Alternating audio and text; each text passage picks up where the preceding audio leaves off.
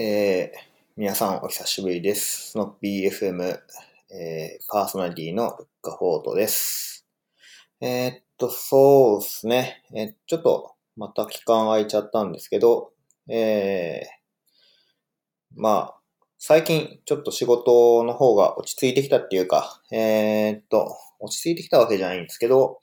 まあ若干慣れてきたところがあって、えー、まあ余裕というか仕事中に、まあ、集中してはいるんですけど、えーまあ、ポッドキャストを聞く程度の余裕がで出てきていて、で、まあ、聞いてるうちにやっぱ、こう、なんていうんですかね、えーまた、ポッドキャスト撮りたいなっていうふうに思ったんで、えー収録してるっていう感じですね。はい。で、まあなんか、あんまり長々と話すのもあれなんで、サクッと言っちゃいたいなっていう感じなんですけど、えーっと、今日のお題はですね、えーっと、なんだろう、あ、そう、昔、えー、前職の時に言われたんですけども、えー、サーバーサイドをやっていて何が楽しいんですかっていうことをフロントエンドの方から、エンジニアの方から言われて、まあその時うまく答えれなかったんですけど、最近ちょっと、えーっと、 React とか触って、なんて言うんですかね、こう、サーバーサイドエンジニアとしての自分のモチベーションというか、楽しいって思えるところってどこなんだろうなっていうのが見えた気がしたんで、えー、まあ参考、参考というのも変ですね。えーっと、まあ残しておこうかなっていう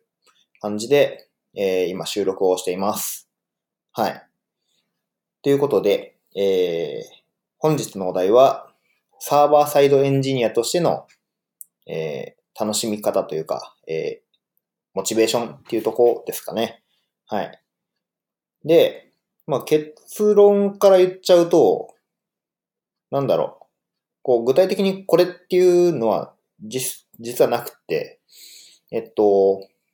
まあ、そもそも話の流れで言うと、あの、飲み会かなんかだったと思うんですけど、えーフロントエンドって、フロントエンドっていうか、うん、なんだろうな、ゲームとかフロントエンドって割とこう目に、グラフィカルな値が、こう自分が書いたコードがそのままグラフィカルに反映されるっていうので、えーっと、それが楽しいっていう、まあ、比較的分かりみがあるのかなっていうふうに思うんですけども、サーバーサイドはそういうのがあんまり見えなくって、どの辺にモチベーションがあるんですかっていうような話をされたっていうのが元々の経緯なんですよ。で、えっと、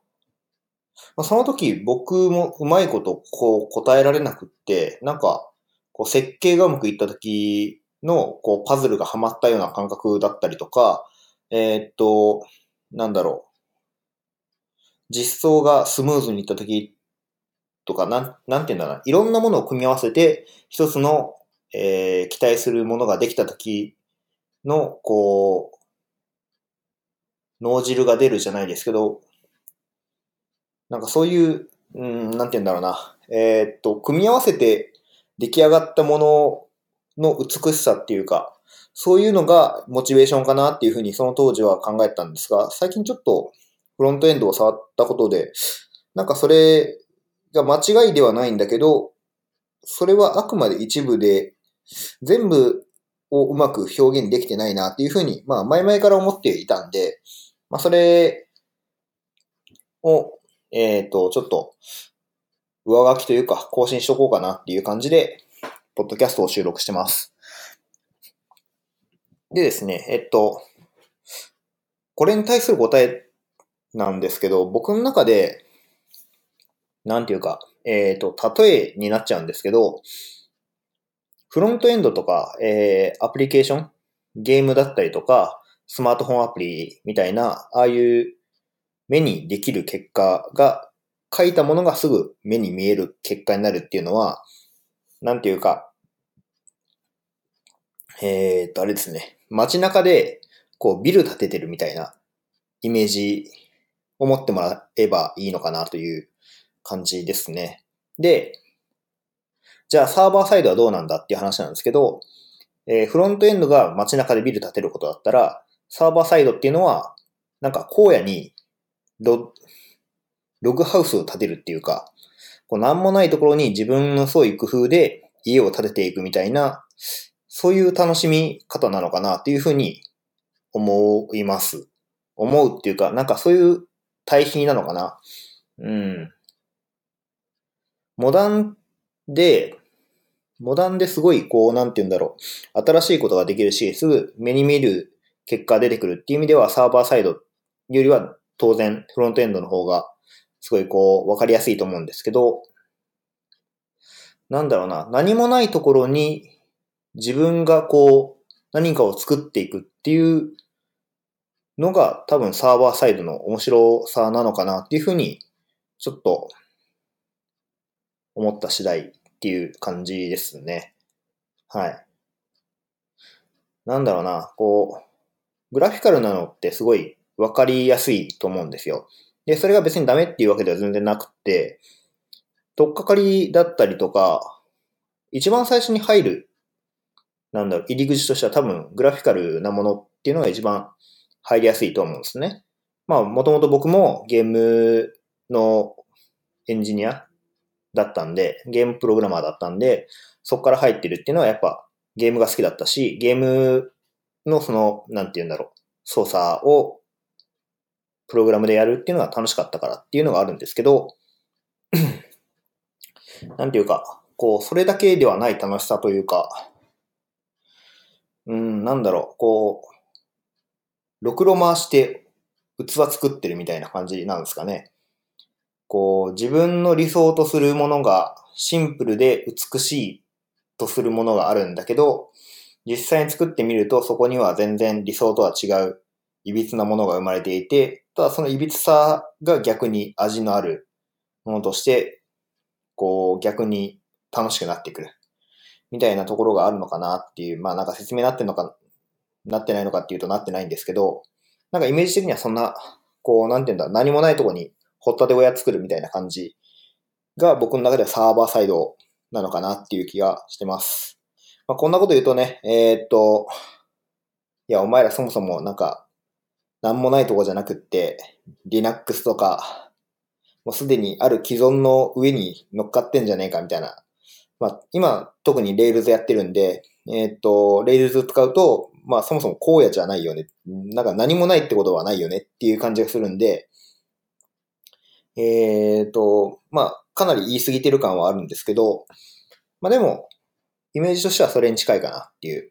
気がしてます。はい。で、なんでこんな話をしようかって思ったかっていうと、えっ、ー、と、しがないラジオの、えー、SP42 かなで、えっ、ー、と、駆け出しエンジニアとつながる、つながろうみたいなハッシュタグがバズってるみたいな話、バズってるとか、まあ、ま、なんか流行してるみたいな話があって、まあ、僕すごいあのハッシュタグが嫌いで、なんか、それ、なんていうんですかね、こう、すごい気持ち悪いっていうふうに感じたんですよね。別にそれをやってる人たちがダメとかっていうわけではなくって、なんか、あの、ツイッターが一般層に、一般層というか、アーリーアダプター、あアーリーアダプターだっけ？まあ、その、割とこう、IT 系の人たちがもう乗っかっちゃって、その後、世間的に、世間一般にこう広く知られるようになった時に、えー、っと、手っ取り早くフォロワーをあの、増やそうとする方々が、まあやっぱり出てきて、そのフォロワーをふらあの増やす手段の一つとして、フォローミーっていう、フォローミー、まあ私をフォローしてっていうハッシュタグが一時期流行ったことがあったんですけど、それに近い気持ち悪さを感じていて、まあ僕はあんまり、あの、駆け出しエンジニアで繋がろうみたいなハッシュタグが好きでないですよ。で、ただ、そのしがないラジオの、その、エピソード、SP か、SP42 では、とはいえ、そもそもその、転職しようとか、えっ、ー、と、そういう転職するための情報を得ようってしたときに、えっ、ー、と、とっかかりって、まあ僕らはもうすでに、あの、特に僕なんかは何度も転職したりとかしてるんで、もう、なんていうか、イメージできないと思うんですけど、イメージしにくいんですけど、こう、初級者というか、初心者というか、えー、っと、かつて自分がいた位置、えー、転職初めてしようって思った時に、えっと、当時はもう僕はそのゲームの会社の先輩に相談して、ああ、だったらこういう風にした方がいいんじゃないとか、えー、専門学校の友達がいたっていうのもあって、えっ、ー、と、比較的相談しやすかった環境にあったんで、あ、じゃあ転職してみようっていう風に踏み切れたんですけど、でもそうじゃない。えー、例えば完全に文系の大学を出ていて、えっ、ー、と、エンジニアの知り合いがほとんどいない。でも仕事はそういう、なんだろう、期待したこういうものづくりっていうのではなかったっていうような状況、いわゆるしがないラジオのパーソナリティの方のような立場に立った時に、相談できる相手がいないんじゃないかなっていうふうに、まあ相談できる相手がいないっていうか、相談できる環境に僕は恵まれていて、恵まれてない人の、えー、状態っていうのをイメージ、想像できなかったんだなっていうふうに、ちょっと反省した部分があって、で、まあそういう話をしていたうちに、そもそもなんで自分がサーバーサイドやってるんだろうなっていうのが、ふと疑問に思って、えー、っと、まあちょっとそれを深掘りというか、なんかぐだぐだ考えたときに、まあそもそも僕が、えー、サーバーサイドをやっていたとき、、えっ、と、今ほど厳密にフロントエンドとかっていう風に分かれてなかったんですよ。だから、えっ、と、今、今だとサーバーサイドウェブアプリケーションエンジニアなのかな？正確に言うと。わかんないけど。えっ、と、サーバーサイドエンジニアっていうのが、えー、一番実態に近いと思うんですけど、その当時は、えー、エンジニアとかプログラマーっていうざっくりしたくくりで、えっ、と、僕もあんまり得意ではないんですけど、CSS も書いたし、HTML タグも書き込んだし、えっ、ー、と、デザイナーが作ったその PD、あの、PSD ファイルから、こう、HTML に落とし込むみたいな、そういうフロント、今で言うところのフロントエンド、若干よりなこともしていた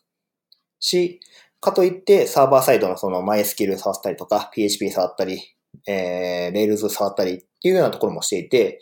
なんていうかこう、その辺が今みたいに、こっからここまではフロントエンドの領域、こっから、こっからが、あ、こっから先がサーバーサイドの、えっ、ー、と、領分みたいなのがなくって、もっとあやふやだったんですよ。だから、えー、サーバーサイドなんで選択したんですかって言われると、まあ、単純に CSS とか書きたくなかったし、JavaScript がその当時すごい嫌いだったんで、あの、ちなみに言うと jQuery とかもなかった。なかったというか、あったんだけど、使ってない現場で、えっ、ー、と、PureJS、Pure VanillaJS っていうんですかね。えっ、ー、と、で書かれた、まあ、ゴミのような JavaScript がいっぱいあって、コピペされた、コピペされてしかも動かないみたいなのが、こう書き捨てられてるような、えっ、と、JavaScript のコードが大量生産されてたんで、まあ JavaScript はされたくないなっていうので、えっと、サーバーサイドをやっていたっていうのが一つあります。はい。で、えー、っと、なので、まあその流れで、まあ、JS 苦手意識を持っていて、JS やりたくないです、みたいな、その、できる人に振っちゃってた。えっ、と、僕 JS 書きたくないから別の人に振ってね、みたいな感じで、えっ、と、別の人にお任せをしていて、まあその結果、えっ、と、サーバーサイド寄りのエンジニアになったっていうのが、僕の流れなのかな。うん。だから別にサーバーサイドがすごい好きだからサーバーサイドに寄ったっていうわけではないんですよ。ただ、フロントエンドよりはサーバーサイドの方が好きだなっていうのは明確に、あの感じていて、多分それはさっき言ったその何もないところからこうロッジハウスを作るというか、なんか家作っていくみたいな、その何もなかった、自分が何もないと思ってるところに、えー、有形無形の何かを作っていくっていう行為がすごく僕にはマッチした。だから、えっ、と、今もサーバーサイドエンジニアとして働けてるのかなっていうふうに思います。逆にフロントエンドは、もうなんか知らないうちにこう、何もなかった荒野に気づいた家がポツポツ立ったなって思ったら、思ってしばらくちょっと出稼ぎに、こう、遠くに行ってる間に 戻ってくるとなんか、よくわかんない街がいきなり出てきて、こう、俺の知っている街じゃないみたいな、そういう疎外感というか、えっ、と、この街に俺の居場所はもうないんだな、みたいな感じの、えっ、と、印象があって、まあ、避けていたら、まあ、あれよあれよという間、いう間に街だったものが、こう、都市に発展していって、ビルがボンボン立っていって、このビルって一体そもそも、俺の家、え？俺の家を作るスキルではもうできないのではないかみたいな感じになっちゃってるっていう、そんな感じの、えっ、ー、と、なんだろう、浦島効果浦島効果じゃないか。うま、浦島太郎みたいな状況になっちゃってるっていうのが実情。僕の実情ですね。はい。なので、えー、っと、まあ、そういう意味ではちょっとこう、なんだっけ、駆け出しエンジニアとつながるうんぬんっていうのは、あの、ハッシュタグで、こう、まあ、僕はすごい今でも嫌悪感を覚えてるんだけど、なんか、ああいうのもあっていいのかな、いいのかなっていうのは変だな。うん、なくなってしまえばいいとは思ってるし、なんか、こう、こういうこと言うと、強者の理論なのかもしれないですけど、なんか、ああいうので繋がるっていうのはちょっと違うんじゃないかっていう違和感が僕の中ではあるんで、うん。なんて言うんだろう。そう、一つ考えるきっかけとしては良かったのかなっていうふうに思ってます。だからそういう意味では、しかないラジオを久々久し,、えー、久しぶりに、えー、聞いていて良かったなっていう感じで、えーまあ、モチベーション、ポッドキャストを撮るモチベーションがまたふつふつと湧いてきたんで、まあ良かったなっていう感じですね。はい。うん。そう。な、なんて言うんだろうな。こう、今でもサーバーサイドを選んだ理由って、うん、あサーバーサイドを選んでいるモチベーションってうまく説明できないんだけど、多分、一番今の心情に近いものとしては、何もないところに組み立てていく。何もないところに家を作っていくみたいな、そういう過程が僕は好きだ。っていうふうに思う。うん。これは別に、プログラムとかコードだけじゃなくって、えー、っと、それ以外の、その、なんだろう、会社の状態、えー、っと、0から1にする完全黎明期よりは、1から5にする、こう成長する、ちょっと加速させていくところのタイミングの方が僕は好きで、えー、っと、そういう、なんて言うんだろうな。僕はこの、こっからこのあたりのステップが好きですみたいな、えー、っと、なん、うん、なんて言うんだろう。発展途上な状態がすごく僕は、えー、っと、好みなんだと思う。で、それが、えー、っと、僕にとってはサーバーサイドであるとも言えるし、えー、今働いてる止まる場っていう会社なんですけど、えっ、と、そこも今エンジニアが2名、僕を入れて2名、で、デザイナーが1名、えー、アルバイトで手伝ってくれてる子が何名かっていう、すごい、えっ、ー、と、なんていうんですかね。開発会社だとしたら本当にまだ起業して間もないぐらいの規模感なんですけど、えっ、ー、と、そういう方が僕には合ってる。なんかね、えっ、ー、と、NTT 辞めた人の話題が、今、ツイッターでは、こう、話題になってるんですけど、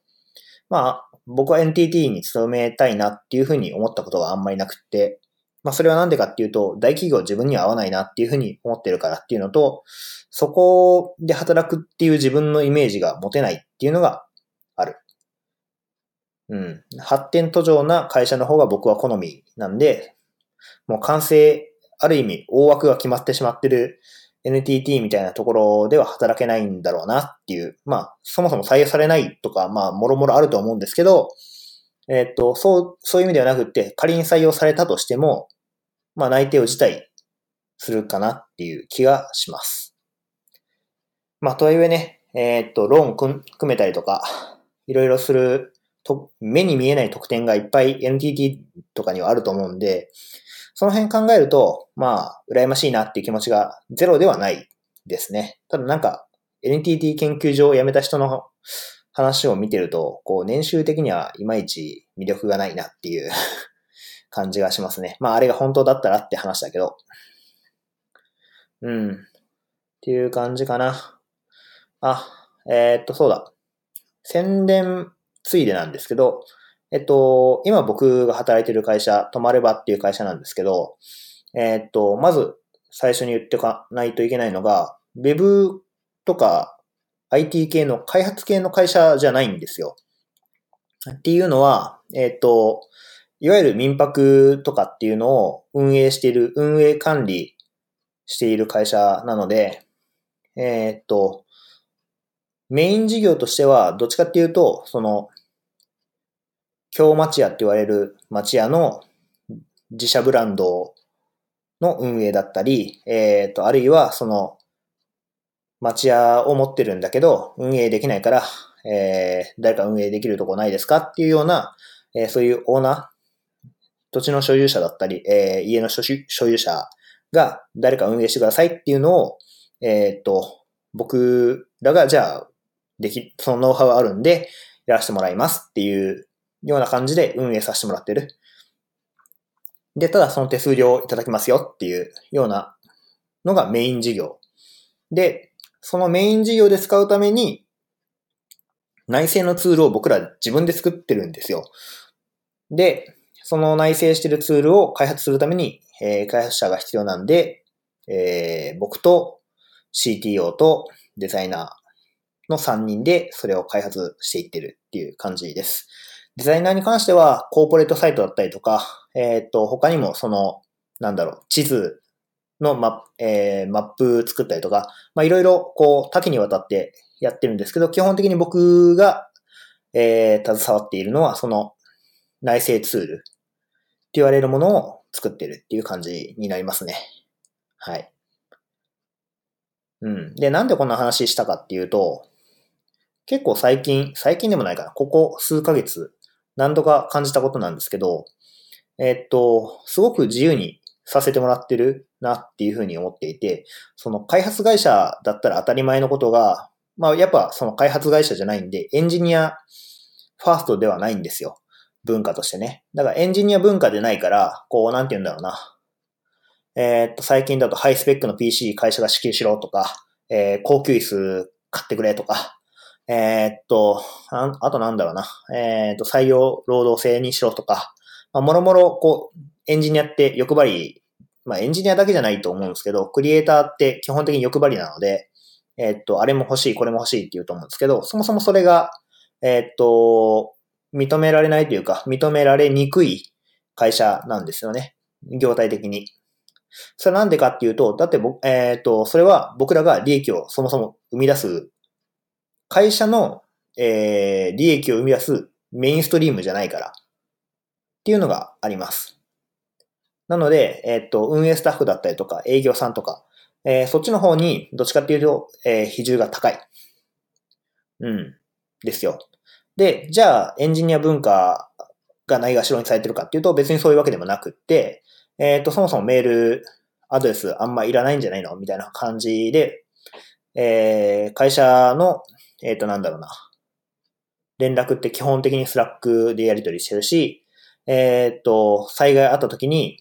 まあ、出社しなくてもいい人間は出社しなくていいよっていうリモートワークしても全然 OK だよっていう風になってるし、えっ、と、エンジニアチーム、エンジニアチームっていうか、開発チームに関しては、えっ、と、週1で、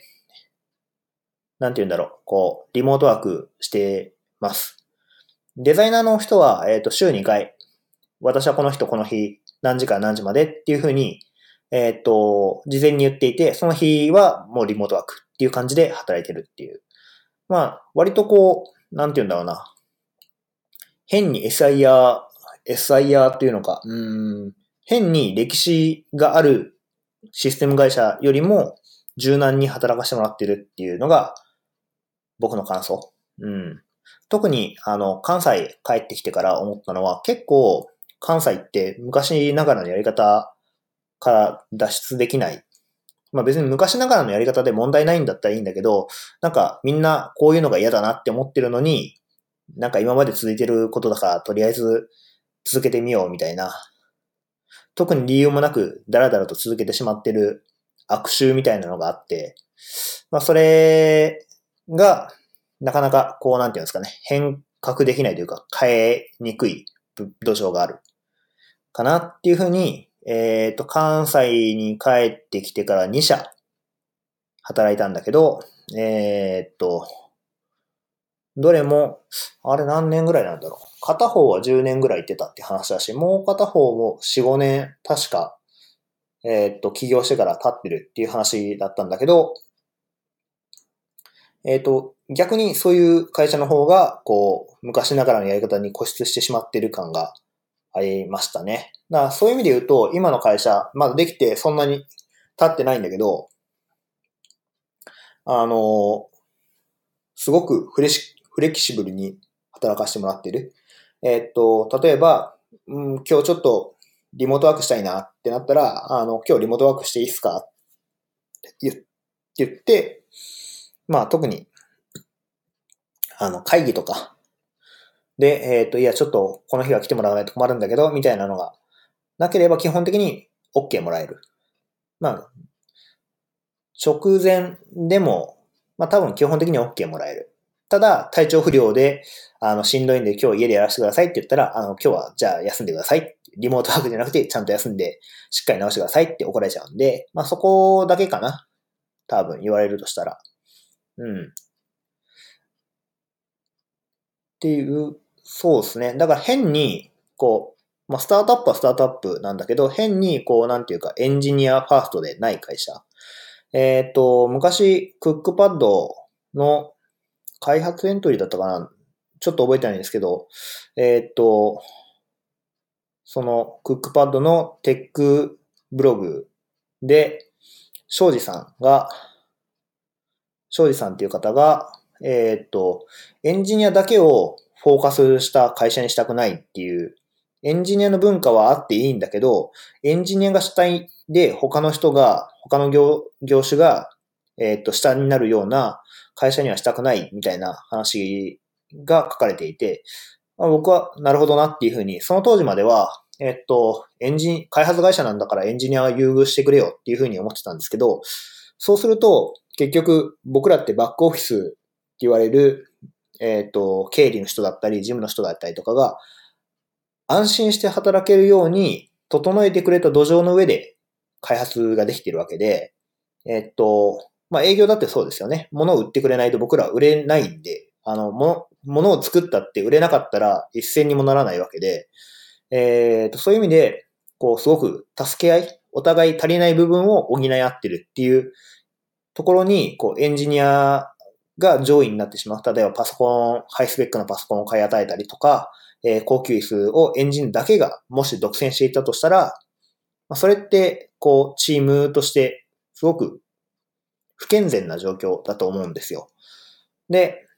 まあそういう意味でも、こう、なんて言うんだろうな。えー、っと、そういう状況にしてしまうこと自体が、まあ問題というか。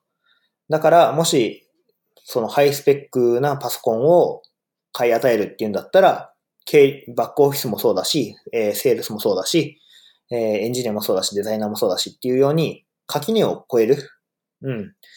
えっ、ー、と、エンジニアだからっていう、何々だからの部分を取っ払う必要があるかなっていうふうに、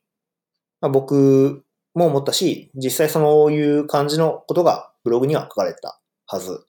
ちょっとうろ覚えだし、なんか記事覚えてないんですけど、まあそんな感じのことが書かれてて、なるほどっていうふうに思ったのを覚えてます。はい。で、そういう意味では今の会社ってすごくその辺のバランスがよくできてて、まあ、当然足りないものとか、えー、っと、ここもうちょっと交渉しいよとか、いや、こういうことやってほしいんだけどなんでやってくれないのっていうのは当然あって、まあ、そういうのは絶対出てくると思うんですよ。どんな会社でも100%それがないっていうことはありえないと思うんで、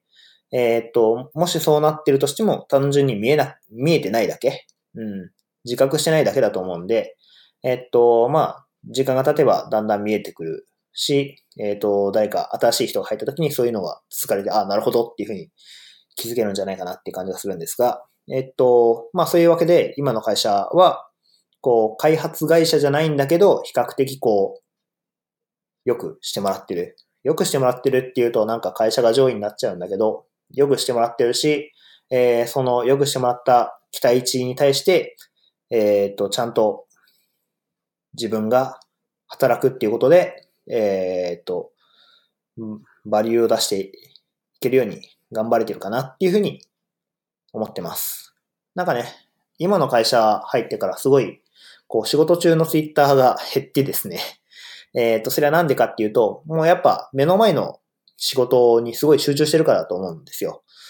うん。前が、じゃあ集中してなかったのかっていうと、えっ、ー、と、今考えると集中してなかったとは思う。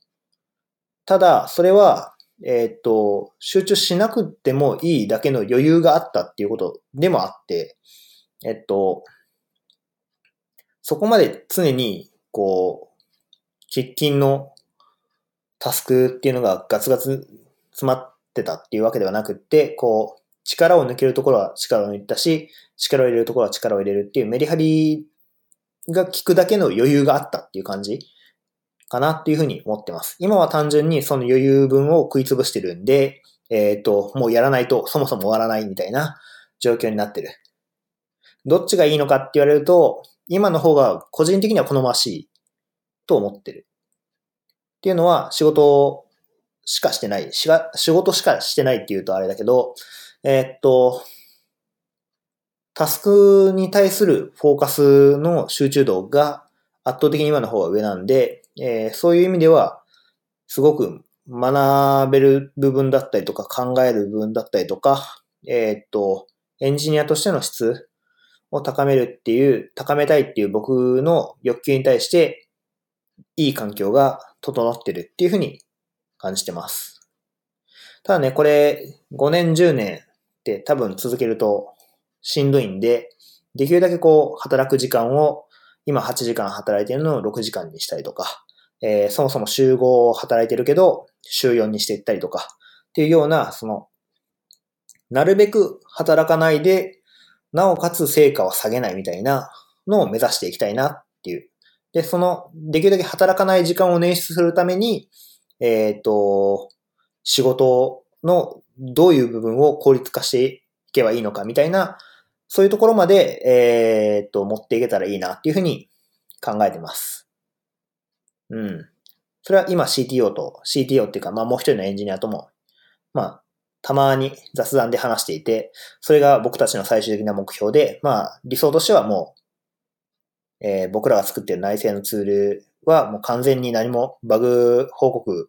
バグ対応ぐらいしかしなくって、えー、っと、そのバグ対応以外ではじゃあ何するのかっていうと、そういう、なんて言うんだろうな。今まで3日かかった作業を1日で終わらすようにするとか、えー、っと、今まで1時間かかった内容をえー、ボタン一つで終わるようにするとかっていう時間の効率化を進めていくことで、えっ、ー、と、どんどん働かないようにしていこうっていうのが、今のところの目標、最終的な目標ですね。まあ、その前に、当然、今作っている内製ツールを、えっ、と、バグフィックスするだけ、えー、機能追加基本的にしないというか、機能追加しなくっても動くような、問題ないレベルにまで持っていくっていうのが、まあ、まず喫緊の目標っていう感じですね。うん。だからね、まあ、二人しかいない、エンジニアがフロン、あの、二人しかいないっていうのもあるんですけど、まあやっぱいろいろ手が足りないわけですよ。これもしたい、あれもしたいっていう要欲求とか要望とか、えー、っと、今日見た、ハテナのエンジニアインタビュー、人手さんっていう方がされているエンジニアのインタビューで、えー、作業8割、仕事2割っていう、ONK って書いて、あの、音符さんって僕は読んでるんですけど、大中さんっていう方の、えっ、と、インタビュー記事の中で、えっ、と、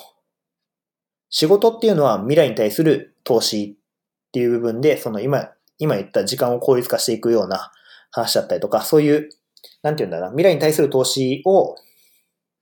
えー、1日の仕事として2割咲きたいという、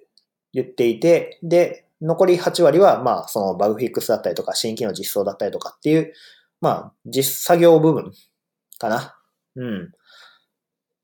が、えっ、ー、と、1日の、えっ、ー、と、比重です、みたいな。比重というか、まあ、理想なのかわかんないですけど、えっ、ー、と、そういう感じのことをおっしゃられてて、まあ、僕にとってもそれは目標というか、今僕は作業が10割になっちゃってて、えっ、と、仕事が全然できてないんで、そういう部分ではもっともっと仕事の部分を増やしていかないといけないなっていうふうに考えてる。理想的にはもう、作業が5、仕事が5みたいなのが理想なんだけど、多分そうなったら仕事しなさすぎって、こう周りから突っ込まれると思うんで、えっ、と、エンジニア的には6、4を目指していって、実際、実質的には7、3ぐらいになるのが、えー、ベターなのかなっていう感じで勝手に思ってます。うん。やっぱね、働きたくない、まあ働きたくないっていうか仕事は面白いんだけど、基本的に働かないようにはしていかないといけないと思っていて、とはいえ、二人だとそもそも絶対量が、やっぱ、こなせる量が少ないんですよ。まあ当たり前なんだけど、そもそも二人だと一日でできる仕事の量っていうのは18時間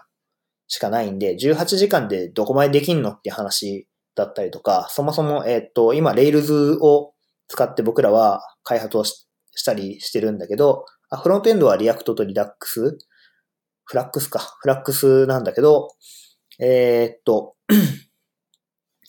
なんていうか、こう、僕はフロントエンド苦手だし、えっ、と、もう一人のエンジニアの方も別に Rails 長年やってたわけじゃないんで、Rails 的な書き方っていうのがまだ定まってなかったり、なんていうか、こう、Rails でこういうことやりたいんだけどどうすればいいんだろうみたいなところは結構あるんですよ。うん。まあそれは仕方ないんだけど、まあなんかこうね、そういう部分で慣れてない部分が二人ともあって、まあ僕にしても Rails 今まで10年やってきましたっていうわけじゃないんで、えー、PHP から転校して、今年、あ、そうか。そうですね。えっ、ー、と、もうそろそろ Rails 触り出して1年っていう感じなんで、ようやくこう初級者を抜けられるかな、どうかな、ぐらいの、うん、レベルでしかないんで、まあそういう意味では、こう、まだまだ発展途上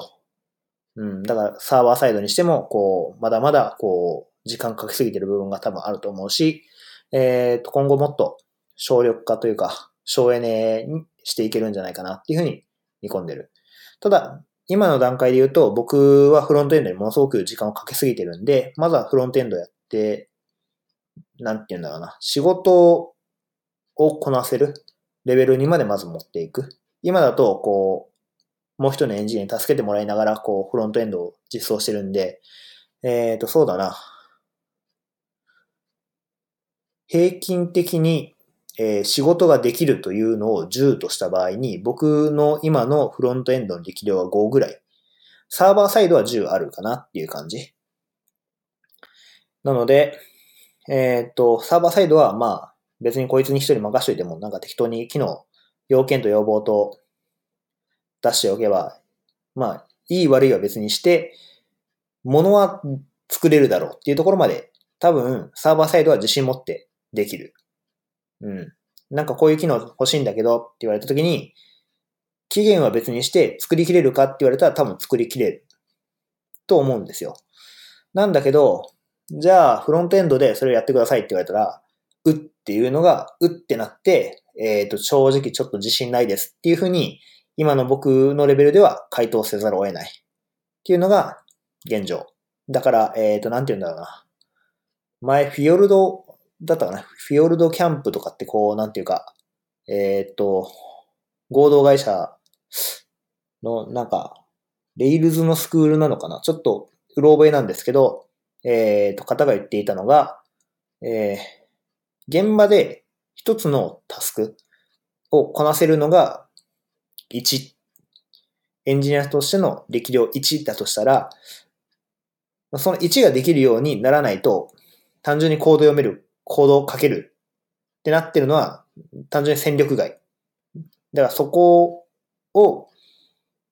もう一歩進んで、えー、っと、このイシューを倒せます。どんな簡単なイシューでもいいんだけど、これ、このイシューできますっていうふうに言えるようになるのが、えー、っと、プロっていうプロとしての第一歩みたいな話をされていて、えっ、と、ようやく今フロントエンドで、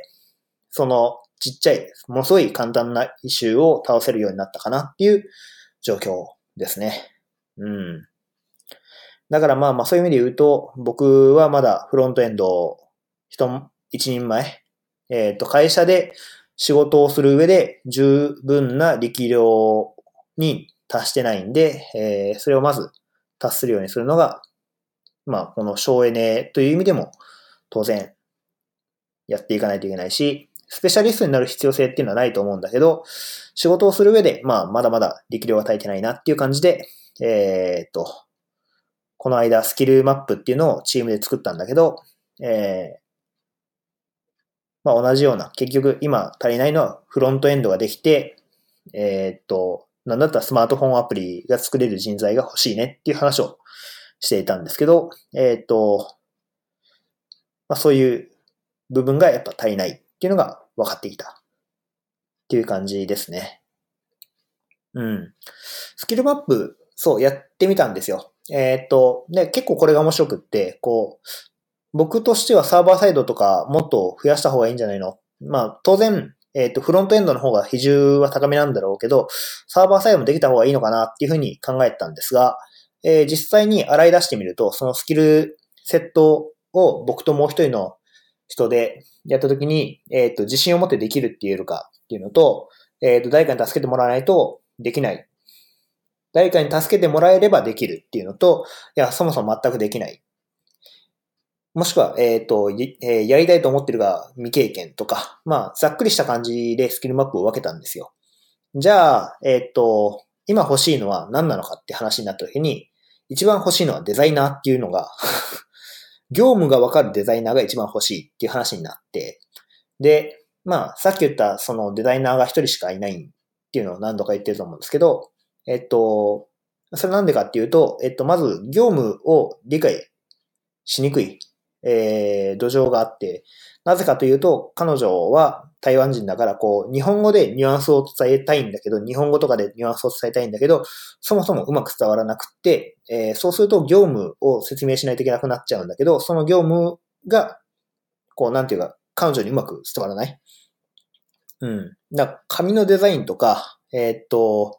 コーポレートサイトとかはすごく彼女は得意としてるところなんだけど、そうじゃなくて僕たちが作ってる内製ツールのデザインだったりとか、えー、っと、なんでこのパーツがこういう形をしてるのかっていう理論的な部分、うん、が、まあちょっと弱い。弱いっていうか、まあまだまだな部分がやっぱあって、えー、そういうのができるエン、えー、デザイナーがいいよねっていう話になった。本当に欲しいのはエンジニアじゃなくてデザイナーだったし、えー、さらに言うんだったら、えっ、と、僕らが、僕ら、えっ、と、エンジニアができない、できなくって困ってるっていうのが、えっ、と、スマートフォンアプリだったんですよ。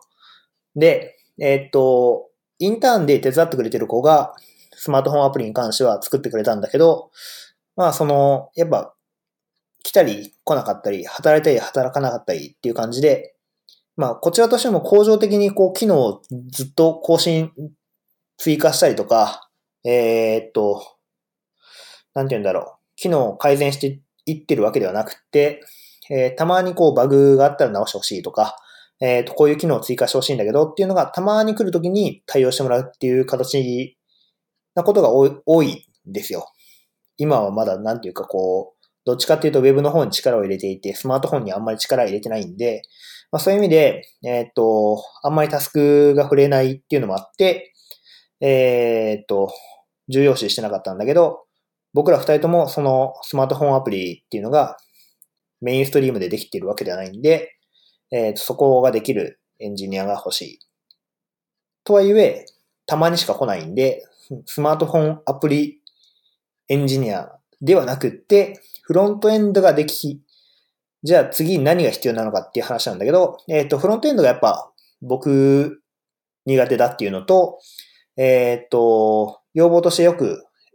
こういうふうに改善してほしいっていうのが出てくるのは、サーバーサイドよりも、サーバーサイドに API1 本生やすとかそういう話じゃなくって、単純に見た目をこう変えてほしいとか、ここの処理をこうしてほしいとか、えっ、ー、と、こういう形に画面を、デザインを変更してほしいとかっていうのが、まあ、多いので、そういう意味で、えっ、ー、と、なんて言うんだろう、フロントエンドができるエンジニアがやっぱ欲しい。一番欲しいのはで、えー、業務、内製ツールを作るときに、えっ、ー、と、なんでこういう風になってるのかっていう説明ができる、ロジカルな説明ができるデザイナーだし、ただそういう人たちってまあ当然コスト高いんで、えっ、ー、とまあ雇えないと思うんだけど、まあ、ひとまずそういうデザイナーが欲しい。1番はデザイナーが欲しい。で、2番がフロントエンド。で、3番がスマートフォンアプリを作るエンジニア。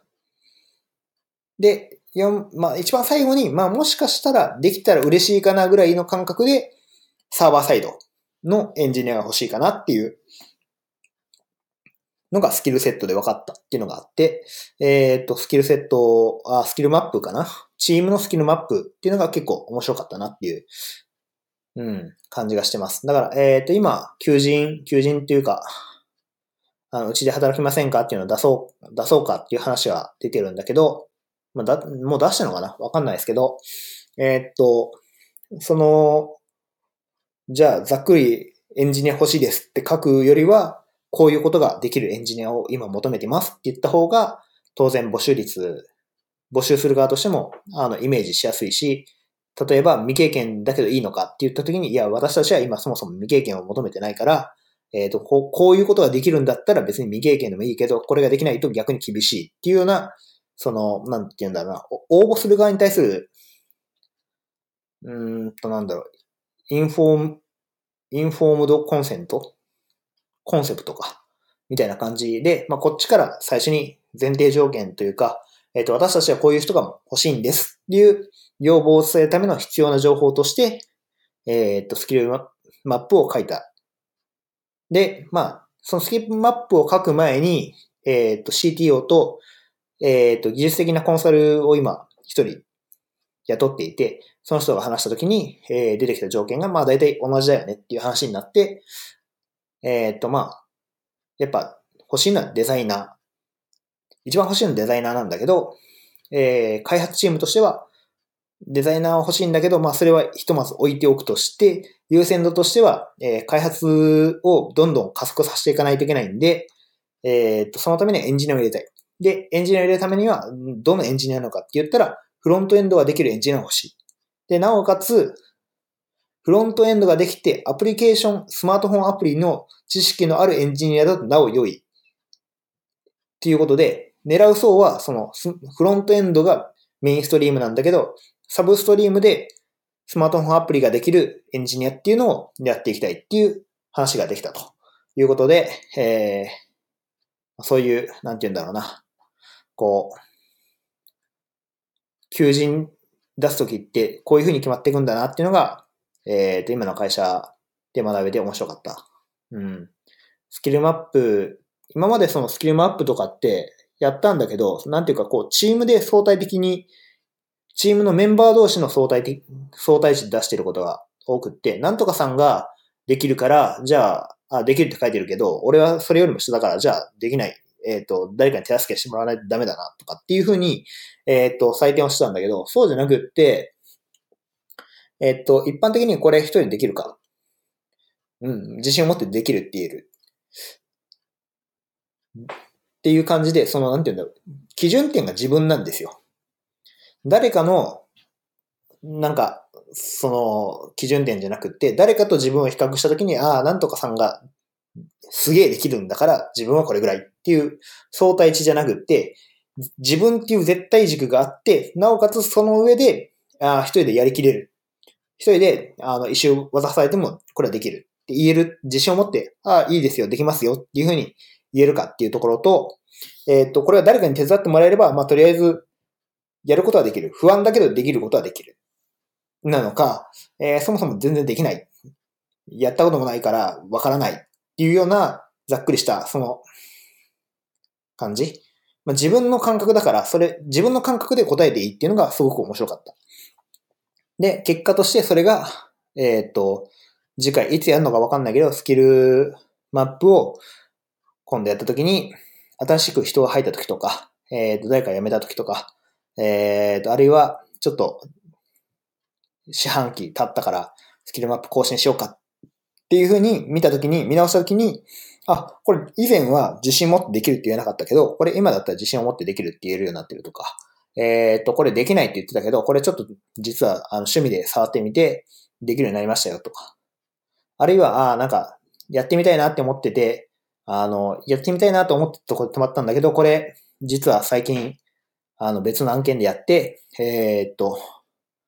まあ、一人でやりきる自信はないけど、まあ、誰かに手伝ってもらえればできますよっていうレベルまで行ってます。っていうふうに、スキルマップをどんどん更新していくと、えー、っと、いろんなこと、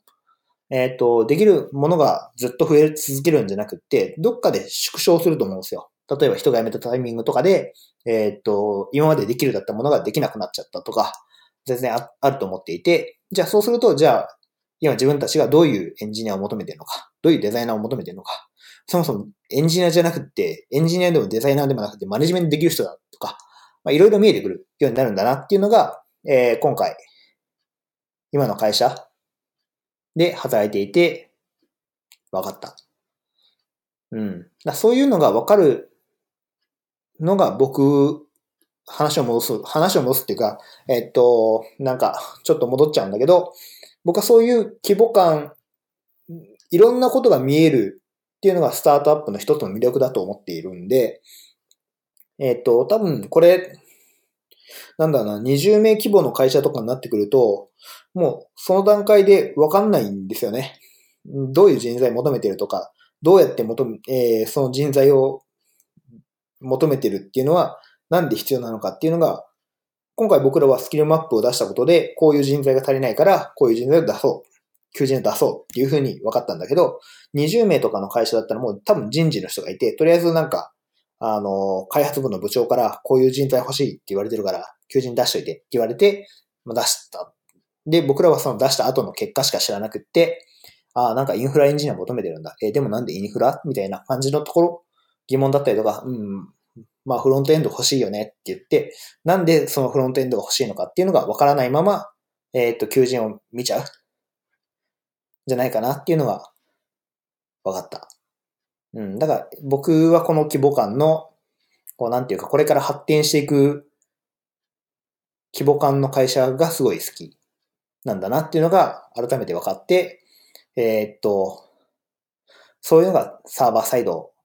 好きな理由とも繋がってるのかなっていうふうに、こうなんか一つ、こうドットコネクトじゃないんですけど、全然関係ない事柄が繋がってって、多分僕はこういうのが好きなんだろうなっていうふうに思ったっていう感じです。はい。えー、30分ぐらいにしようかなって思ったらなんかいろいろ繋がってしまって、話が繋がっちゃって、こう1時間近く喋ってるんですが、えー、今回はこれで終わりたいと思います。あ、ちなみに今日水曜日なんですよ。で、最近ですね、僕、毎週、スイスイ帰ろう水曜日って、あの、クックパッドの、ナルタさんが、あの、よくツイッターでつぶやかれてるんですけど、それを真似して、スイスイ帰ろう水曜日って言ったら、なんか1ヶ月ぐらい、毎週、全然スイスイ帰れなくてですね。えっ、ー、と、なぜか、トラブルが水曜日に起こったり、あの、水曜日に割り込みタスク、しかも重めのやつが入ってきたりとか、こう、スイスイ帰れない水曜日になってたんで、えー、スイスイ帰るぞ水曜日って今日、あの、つぶやいたら、なんと今日はスイスイ帰れました。はい。ということで、めでたい感じなんで、これで終わりたいと思います。はい。今週もお疲れ様でした。